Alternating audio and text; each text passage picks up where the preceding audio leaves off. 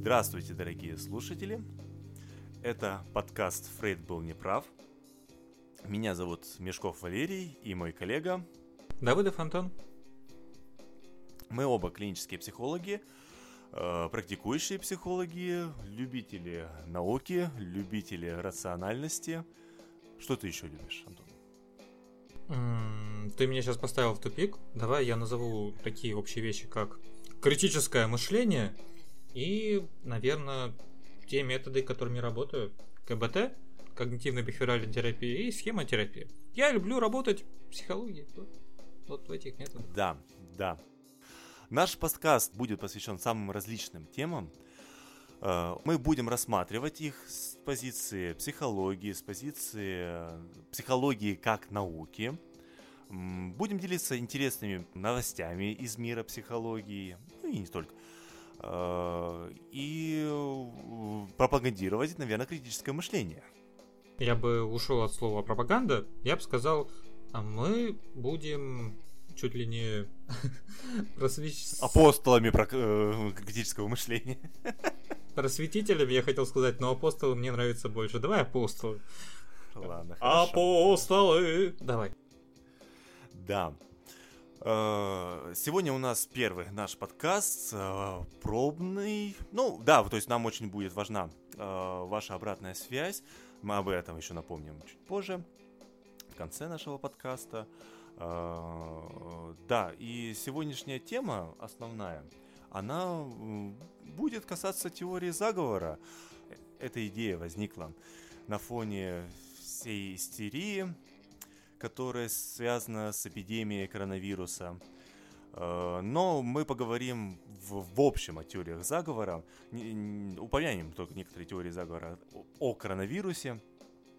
Э, Но э, вообще просто коронавирус, да, ужасно делает вещи с людьми. Вот мы записываем подкаст. Это все он виноват. Немножко о коронавирусе. Тут отдельно проблема в том, что все болеют. Это прям, к сожалению, явь и ужас. Отдельно то, что идет массовая истерия, и все в панике и страхе.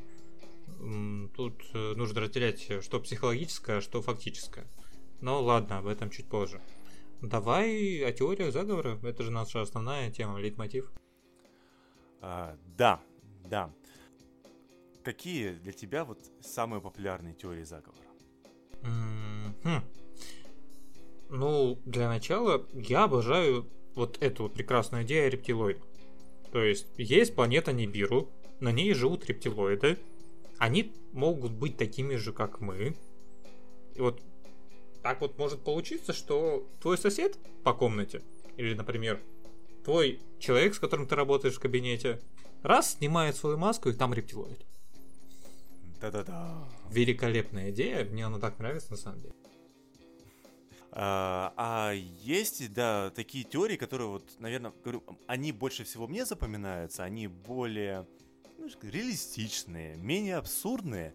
Это вот теории заговоров правительства, э, теории, ну да, вот такие вот классические, как э, заговор 11 сентября и заговор э, полета на Луну, то есть что люди на Луне не были. И это очень больно, потому что, к сожалению, такие теории, они очень цепкие. За них цепляется огромное количество интеллектуальных людей. И без достаточно хорошей обоснованности в них можно верить просто потому, что гипотетически это возможно. И, Да, да. блин, Тут это очень- проблема. Что, в чем проблема? Но это проблема, потому что такие гипотетические идеи, они токсичны. Да, может быть так, что мы произошли, например, э, от обезьян, а мы бы могли произойти от каких-нибудь, например, там, не знаю, Рептилоидов. рептилоидов, да. Окей, с этим поспорить легко, есть научные данные. А вот идея того, что, например, э, Ну, как сказать, легко-то поспорить. Тебе когда-нибудь удавалось убедить человека, который верит в теорию заговора, да, в том, что, что херня его рассуждения и идей? И если это критически мыслящий человек, который рационален, можно, но я таких очень мало видел на самом деле.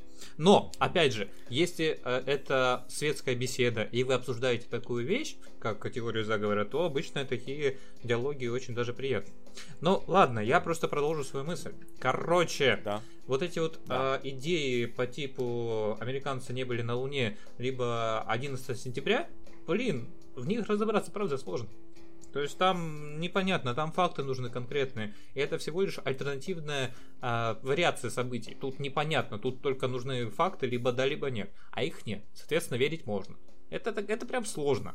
Вот когда ты сталкиваешься с такими теориями заговора, тогда оказывается, что они не так-то и просты. Ну ладно, давай дальше. Э, я все-таки обязательно хочу проговорить такой э, момент, что нам стоит смеяться над теориями заговора, над самими этими идеями, но вот не стоит смеяться и считать какими-то идиотами, ну, сторонников э, этих идей. Потому что в большинстве случаев это будут совершенно обычные, нормальные люди такие, как мы с вами. И я даже на самом деле признаюсь, что вот по студенчеству но я не то, что был сторонником теории заговора, но точно вот по школе, я, вот, да, вот еще по школе, я даже вот немножко думал, что вот заговор 11 сентября, вот то, что это правительство США все провернуло, я думал, что это возможно. Ну, я тогда любил смотреть РЕН-ТВ, и еще не совсем даже э, понимал, что и как там делается. То есть это, на самом деле, это еще было не то РЕН-ТВ, которое мы знаем сейчас. Мы знаем, какое оно стало сегодня. Я не знаю, а... что с РЕН-ТВ сегодня. Наверное, Ой, это очень, оно, очень оно хорошо. прекрасно, оно прям замечательно и... А, то есть оно пропагандирует научные данные и верификацию нет, данных? Нет, оно, оно прекрасное и вот просто она в другом плане. А, ладно, это тот самый момент, когда ты а, включил стальгомский синдром, и уже любишь своего насильника, да? Нет, нет, нет, нет, это не стальгонский синдром, это э, тогда, когда так плохо, что аж хорошо. Ой, ладно, хорошо. Вот. Надо посмотреть интервью, видимо. Это как комната от Томми Вайсо. Ой. Ой, я понял, все, хватит, не надо. Все, да, да, да, да. Э, но э, возвращаемся к этим людям, потому что каждый из нас э, имеет в своем мировоззрении какие-то допущения, которые, ну, можно назвать теорией заговора. Эти люди, конспирологи, ну, наверное, в исключительных случаях они, конечно, будут очень сильно отличаться от нас. Возможно, это какие-то параноидальные черты очень сильно выраженные у этих людей. Такое может быть. Но в большинстве случаев это люди совершенно обычные. Но вот верующие в такие идеи. И знаешь, я вот когда просматривал вот там разные сайты э, и заглядывал на сайты сторонников, ведь они же, знаешь, они считают себя скептически настроенными людьми, они считают себя скептиками. И я думаю, что один из подкастов мы сделаем вот как раз на разбор по той идее, по той идее, которую мы с тобой обсуждали, как-то отличие критического мышления и скептического мышления. Красавчик. Что, угу. Да, скептическое мышление, оно является частью критического мышления. Но это мы потом пообсуждаем идею в отдельном выпуске, потому что она стоит того. Я, я хочу просто в два слова общить. Мы за здоровую критику. Там, где мы можем уделять внимание именно фактам и трезвому оцениванию того, что происходит, без каких-то дополнительных домыслов и тому подобного. Да, да. Если говорить вот про мое кредо, это э, экстраординарные утверждения требуют экстраординарных доказательств. О! Это, наверное, та единственная цитата, которая мне нравится и которую ну, я люблю использовать. Это Смит, Причем... да? Нет, это не Смит, это Карл Саган. Саган, окей. Или Саган, да. Ну, понял. А, угу. Так, да, хорошо. Но еще, если немножко вернуться к... Теме? Да, вернуться к теме, ну или к тому моменту, что я говорил, что я э, верил там, в некоторые россказни РНТВ какое-то время в школе. И, мне кажется, еще в начале учебы, где-то на первом курсе, у меня была какая-то такая идея, что Россия, вот когда вот у нее начинался какой-то рост, развитие, всегда вмешивалась Британия – и вот были вот какое-то вот, как, знаешь, типа англичанка гадит. что вот, а, вот а, они что-то вот нам мешали, и из-за этого Россия становилась плохо. А, были, случались какие-то кризисы, и в своем развитии она откатывалась назад. Гребаные англикашки! Да, да. То есть сначала Британия, потом Америка. То есть у меня вот были такие идеи. Но, кажется, с помощью одного моего друга, одногруппника, он ну, дал мне другие размышления, и это все-таки поспособствовало тому, что, что я от этих идей отказался. И все-таки она искать... вертится. Кстати, да, одна из особенностей теории заговора, да, что, что люди очень часто ищут какого-то внешнего врага. Угу. Есть какая-то внешняя сила, которая мешает нам замечательным и хорошим, умным и красивым. Ну, я думаю, что само название об этом говорит, наверное. Ну, да. Наш вывод, над теориями заговора можно смеяться, нужно смеяться, над самими людьми ну, не стоит, потому что чаще всего они такие же люди, как и мы с вами. Можно позадавать им правильные вопросы, и это может поспособствовать тому, что, что они подумают над этими э, своими воззрениями и, может быть, даже откажутся от них. А я хочу сказать, что на самом деле бывают разные случаи. Бывает, когда это конкретно маниакальный психоз, бывает, когда это маниакальная убежденность, Бывает, когда это человек, который просто верит в какие-то странные вещи. Например, действительно рептилоиды существуют, но он совершенно здоров и нормален.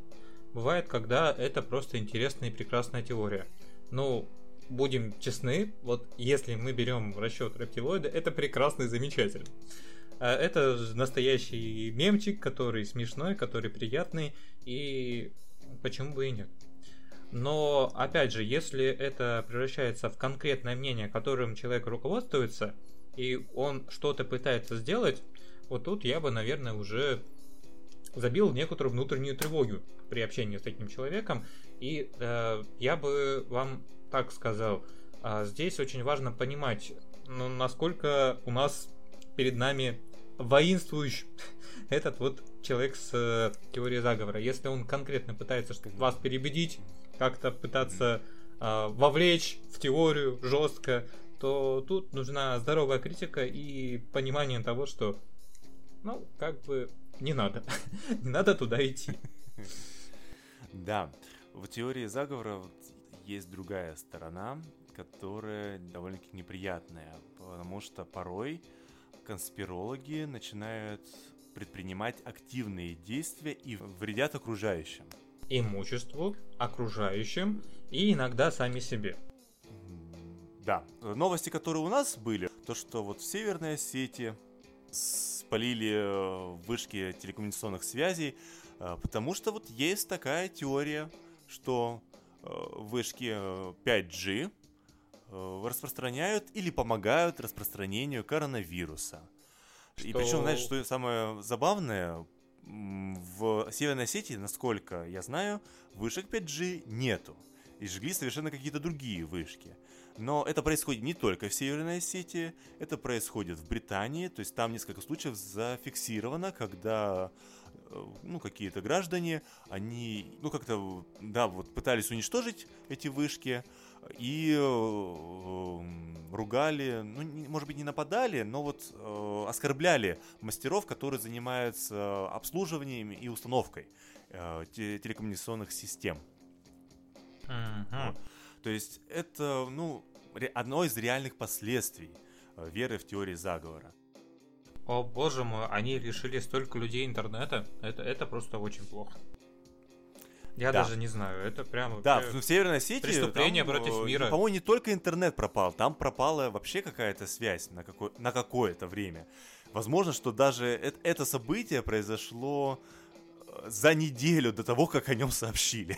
Преступление Воз... против мира, однозначно. Они отрубили Северную да. Осетию от окружающего. Ох, да. это ужасно. Да.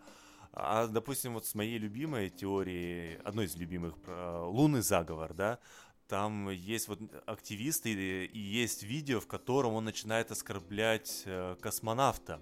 По-моему, база Олдрина. Э, вот один конспиролог там на, на, на, э, находит его и говорит, ты трус, ты ты подонок, ты сволочь. Но в этот раз пострадал сам конспиролог, потому что этот старичок, Баз Олдрин, он дал ему по морде. Ой. Вот, кстати, да. самому себе, как я и говорил, да, да, иногда это бывает себе. так. Ладно. Да. Хорошо. Да, но э, в чем еще идея нашего сегодняшнего выпуска? Это то, что я хотел бы поделиться, как мне кажется, довольно-таки красивой идеей эффекта, который является, если не всегда, то иногда вот причиной э, возникновения в голове или доверия человека теории заговора. Это очень важно для меня, по крайней мере, было сейчас услышать, что ты сказал иногда. Я уже да. подвергал критике немного эти идеи, но когда ты сказал, что иногда так работает, блин, я с тобой согласен. Да, бывают случаи, даже довольно частенько, когда твоя теория не просто уместна, а она очень хорошо отражает суть. Ну ладно, переходим к ней. Да. Э, то есть эту идею я, ну скажем так, развил. То есть это, это не теория. Это не какая-то научная гипотеза, которая вот кружит в научном мире, это, знаешь, скорее такого из рода практики, вот, потому что в психотерапии мы часто используем э, вот какие-то совершенно ненаучные моменты, но они помогают нам делать нашу работу, объяснять, доводить до понимания э, людей, ага. там, того, что с ними происходит. И это вот. я, я себе представляю очень так вот красочно, вот как будто, ну не знаю, а, маленькому ребенку, вот у меня такая метафора, объясняешь, ага. критиковать себя плохо, это больно. И вот в данном случае это не столько научно, сколько сугубо практично. Да, да. Итак, э, но идея мне просто кажется красивой, элегантной. Вообще, откуда все это пошло? Сама, сама идея звучит как бегство от свободы, и пошла она от моего опыта прочтения книжки Эриха Фрома, немецкого психолога, который жил в Америке, в США, э, когда написал, во всяком случае, эту книгу. И выпустил он ее в 1941 году. Книга называлась «Бегство от свободы». Э, и я познакомился с ней по студенчеству. И она оказала на меня определенное влияние на меня и на мое мировоззрение о чем эта книга? Если кратко, а, то она о том, почему люди отказываются от свободы. Хотя стремление, идея свободы очень желаемая, пропагандируемая. И в этой книге Фром как раз и разбирает вот эти истории, которые случались э, на протяжении развития человеческого общества, когда поднимались какие-то революции, э, поднимались бунт ради свободы, но затем это очень быстро оборачивалось какой-то совершенно новой диктатурой, иногда в каком-то смысле еще более э, худшей, еще более закрепощающей диктатурой, чем была раньше. И вот именно сама эта книга, э, она дала мне ну, некоторое понимание того, что происходило в нашей истории, э, ну и вообще в мире, потому что э, я, это, я это замечал еще и раньше, что, велик, допустим, Великая Французская революция, она начиналась с этих идей свобода, равенство, братство, но пришла к тому, что Наполеон стал императором в конечном итоге и покусился на власть во всей Европе завоевании Европы. Так это было в нацистской Германии, про которую как, в основном как раз в книге он и пишет, и анализирует эти причины. Так было, как мне кажется, и у нас э, в Советском Союзе, когда он образовался, опять же, двигала революция идея, идея освобождения, э, идея равенства, э, братства того же. Но после гражданской войны очень скоро к власти пришел Сталин, которого, ну, нельзя назвать человеком, пропагандирующим идею свободы. Окей, а в чем психологизм? А психологизм в том, что попадая в ситуацию свободы, сталкиваясь со свободой, человек начинает испытывать тревогу, начинает испытывать напряжение, от которого ему хочется избавиться. А напряжение это оно возникает и из-за того, что меняется мир, выбивается из-под привычного мира, ну, либо все, либо некоторые основания, и человек э, находится и сталкивается еще с одиночеством, с одиночеством, с вот этой самостоятельностью. Он сталкивается с тем, что ему самому приходится принимать решения. Окей. Короче, свобода равно напряжению. Так? Да, а, от напряжения хочется избавиться. И поэтому и возникает вот этот эффект бегства от свободы. Возникает желание сбросить с себя эту свободу и напряжение, которое возникло вместе Я на секунду э, немного дополню Сартром э, твоей идеи и сведу сюда категорию ответственности. И тут получается такая картинка. С, со свободой приходит ответственность, с ответственностью да. приходит напряжение, от напряжения да. хочется уйти, и ответственность перекладывается на кого-то другого. Напряжение исчезает. Да. Окей. А теперь вот. давай потихоньку связывать, потому что время у нас, к сожалению, не безгранично. Это все с тематикой да. заговоров. Свобода, напряжение да. и перенос ответственности. Да. А, и, наверное, лучший пример для демонстрации того, что этот эффект существует действительно в каждом из нас, возможно, существует в какой-то форме. А, это вот теория заговора 11 сентября. То есть э, ее основные положения, да, заключаются в том, то, что угон самолетов, да, или даже, может быть, его и не было, этого угона самолетов, но то, что эти башни-близнецы в Нью-Йорке э, были уничтожены, это не дело рук э, террористов, но или они не являются как самыми главными действующими лицами, они лишь там исполнители, может быть, там какие-то теории допускают того, что террористы были э, использованы. Но вот за всем этим разрушением стоит правительство США. Вот есть, э, вот это как основная черта этой, этого теории заговора 11 сентября.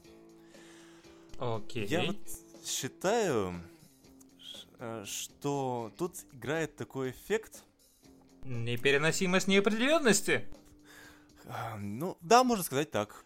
Жить в мире, в котором какие-то маленькие э, люди из совершенно другой там маленькой страны могут взять и захватить самолет и уничтожить одни из главных символов э, США, это э, идея гораздо более пугающая, чем идея, что наше правительство э, подстроило это все, организовало это все. Да, действия правительства ужасны, аморальны, э, бесчеловечны, но они все-таки контролируемы как-то. Это был вот план наших. Он был ужасным планом, но это был план чего-то нашего, чего-то контролируемого именно жить в мире, в котором возможно все, гораздо опаснее, чем э, в мире, в котором э, правительство может быть и ужасное, но вот оно точно знает, что делает. Вот также это и с коронавирусом, потому что очень много же, опять же, теорий касаемо того, что он все-таки искусственного происхождения, и это на самом деле возможно. То есть вот еще знаешь, в чем сложность теориями заговора, да, их э, разбивать, потому что действительно порой у нас недостаточно данных, чтобы полностью отвергнуть э, те или иные гипотезы. Но с другой стороны, нау- наука и не занимается опровержением, она занимается доказательством. Э, и опять же, если вирус создан, кто-то его запустил, это, по-моему, это все-таки гораздо от этого спокойнее. Э, это, опять же, это ужасно, что есть, да, такие люди, такие организации, там, элиты, Но клубы, да, которые пытаются управлять э, человечеством, э, людьми. Но идея того, что вирус вот мог возникнуть просто благодаря естественной мутации, то, что вирусов очень много вокруг нас, и они постара... постоянно меняются, и возникают новые, формы вирусов. И порой это нельзя проконтролировать, и никак от этого уберечься нельзя, это, по-моему, гораздо более э, свободная идея и, соответственно, более пугающая. Это более свободный мир, и он больше пугает людей. Окей, давай фабулизировать. То есть у нас идея в том, что в, в этом мире очень много факторов, которые мы не можем контролировать. Это вызывает нам тревогу, напряжение. И мы поэтому и мы бежим, творим... бежим от этого напряжения. Мы бежим мы... от этой свободы. И мы на основе всего этого напряжения, тревоги и беспокойства даем себе ответ. Творим какую-то определенную сказку, в которую очень приятно и полезно поверить, потому что она дает некоторое спасение и умиротворение. Да, это возможно ну, так, да, возможно кто-то ответственен. Приятно. Ну, а скажем так, мне намного, например, приятнее понимать, что вот этот вот козел виноват в том, что случилось, чем говорить да. о том, что, ох, блин, возможно, что это случится само по себе. И, скажем так, даже вторая позиция, вот эта вот, которую я сейчас обозначил очень пространно, она предполагает у меня сейчас напряжение, потому что, блин, возможно повторение. Возможно, что это случится и дальше. Возможно, что это я не смогу контролировать вообще никак. Это да. очень неприятный эффект. Но на самом деле, вот с этим напряжением, ну, и, и с ним действительно очень сложно совладать. Знаешь, я еще вот тоже, когда обдумывал всю эту идею, обдумывал э, в целом эту проблему бегства от свободы, э, как, как это жить вот в мире вероятности, мне вспомнился один случай, который произошел, точнее, не один случай, а один разговор, который произошел э, с коллегой, и так как вот я стою на позициях рациональности и, ну, стремлюсь, да, как бы объяснять все-таки мир и события в мире через законы физики, да, через какие-то явления, которые, ну, действительно более-менее обоснованные, утверждены, именно, именно являются теориями, хорошими научными моделями. Ох уж эти научно ориентированные психологи. Просвещение несут, блин, ага. На этом мне как бы сказали, знаешь, такую мысль, что это, наверное, вот мужское. Мужчинам нужно вот стоять на чем-то твердом, на чем-то таком а, определенном. Но ведь мир, который живет вот только по законам физики, он гораздо менее определенный, чем мир, да, в котором есть какие-то паранормальные силы, да, которые нами управляют, нам помогают, э, или мешают. Потому что вот действительно в моем мире там завтра, сегодня со мной может случиться что угодно. Но, как я говорил, есть вероятности, которые более вероятны, а есть вероятности, которые менее вероятны. И вот да, я живу в таком мире, в котором есть самые разные вероятности. Но я и, умею грамотно оценивать. Их да, их стоит грамотно оценивать, это тоже очень важно, конечно же.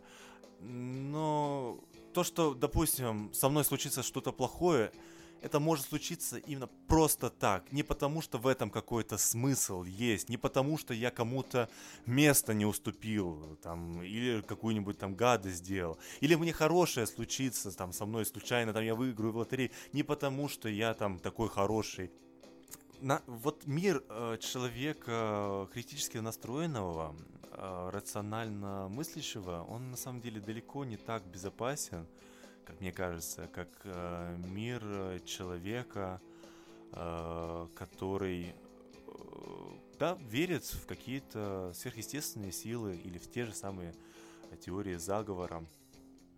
Потому что там есть люди, которые за это, или сущности, разумные, полуразумные, которые за это отвечают, которые это решают, и, возможно, с ними можно как-то будет договориться.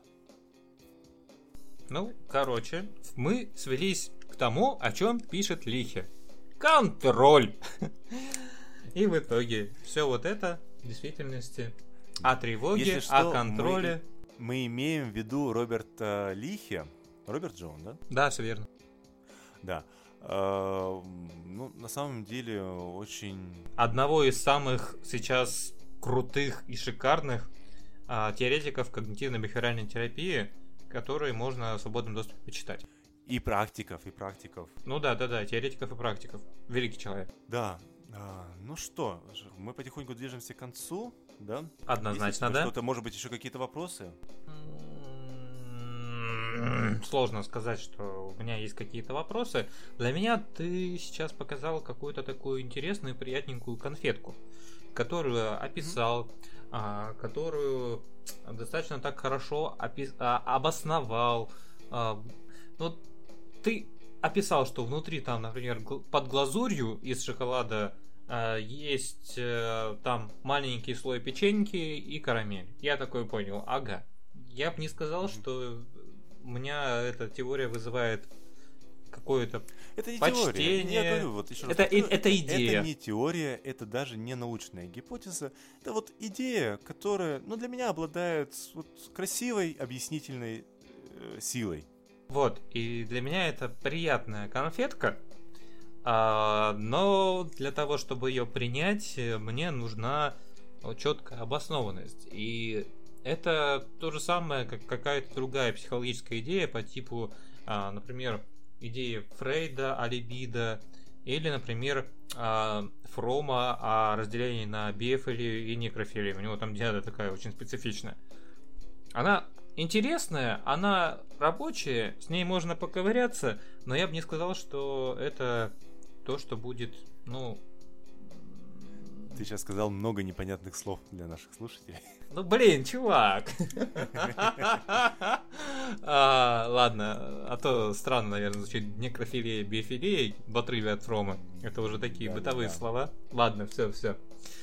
А, короче, я к чему веду? К тому, что интересная гипотеза, которая обладает объясняющей функцией, и мне она нравится, но вопросов я к ней не имею, потому что для меня она не столь хорошо обоснована, чтобы эти вопросы просто иметь. Да, на самом деле, в центре ее все-таки именно беспокойство, э, какое-то недомогание, какая-то тревога человеческая. И наверняка все-таки это стоит рассматривать больше с позиции и эволюционной психологии, и когнитивной психологии тоже. Я хочу сказать, что очень важно для меня, критически важно, то, что ты сказал в начале нашей дискуссии. Ты сказал о том, что для кого-то это характерно, не для всех. То есть не у всех теоретиков заговора будет беспокойство. У кого-то будет Да. шизофрения иногда. Иногда так.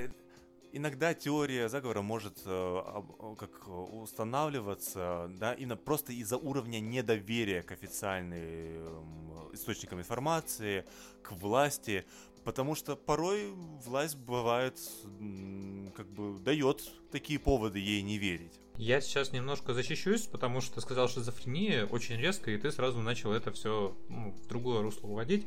Я к чему? К тому, что иногда, иногда теория заговора встраивается в бред, в клинически выраженный бред. И это уже свидетельствует о том, что контакт с миром немножко потерян, и у человека а, совершенно иное состояние, и он говорит совершенно ну, не те вещи, которые совпадают с реальностью. И Да, вот и так- совершенно отсутствует критика к этим вещам. Вот критическое мышление тут оно практически не работает. отсутствует практически. И это, Да. правда, проблема. Иногда процент маленький, но такое случается, это действительно психиатрия. Но, опять же, это одна из тех крайностей, которые мы сегодня не хотели поднимать, просто решили все-таки Да. упомянуть. Окей. Да, да. Вот, в конце нашего выпуска, ну, я думаю, нашего каждого выпуска у нас будут какие-то рекомендации. Я, пока готовился к этому подкасту, наткнулся на очень интересную книгу, которую вот уже начал читать. Э, Ну, да, это, знаете, такая рекомендация не стопроцентная, но то, что я начал э, читать и то, что я прочитал, мне уже очень нравится. Я бы порекомендовал бы эту книгу. Автор э, Роб Бразертон, а книжка называется «Недоверчивые умы. Чем нас привлекают теории заговора». Окей. Я не знаю, стоит ли еще литературу м, рекомендовать. Давай тогда я свою рекомендацию ставлю на следующий раз. Да, Мгм. да. Но мы можем их, э, эти рекомендации привязывать к как нашим выпускам, так или в целом, что нас заинтересовало вдруг. Это могут быть и фильмы, это могут быть и мультфильмы, мультсериалы, это могут быть компьютерные игры, и это могут быть, да, конечно, книги. Ну, окей. Так, да. ну что ж, дорогие наши слушатели, на самом деле очень приятно было всем этом поговорить. И надеюсь э, услышать от вас обратную связь, чего нам не хватило и чего бы вы хотели от нас услышать, потому что проект только начинается. А, а чего было слишком много, тоже сообщите об этом. Ну ладно, ладно, ладно. А, к чему? К тому, что нам интересно развивать этот проект, и нам интересно получить ту связь, которая нам поможет его а, немножко так... Давайте такое слово использую. Проапгрейдить, сделать лучше. Угу. Так что угу. а, просим, пожалуйста, помогайте. Да, подписывайтесь на нас, ставьте вашу оценку, давайте обратную связь. Мы будем очень рады любой обратной связи. Однозначно. Ну все, всего доброго. Тогда до следующего раза услышимся.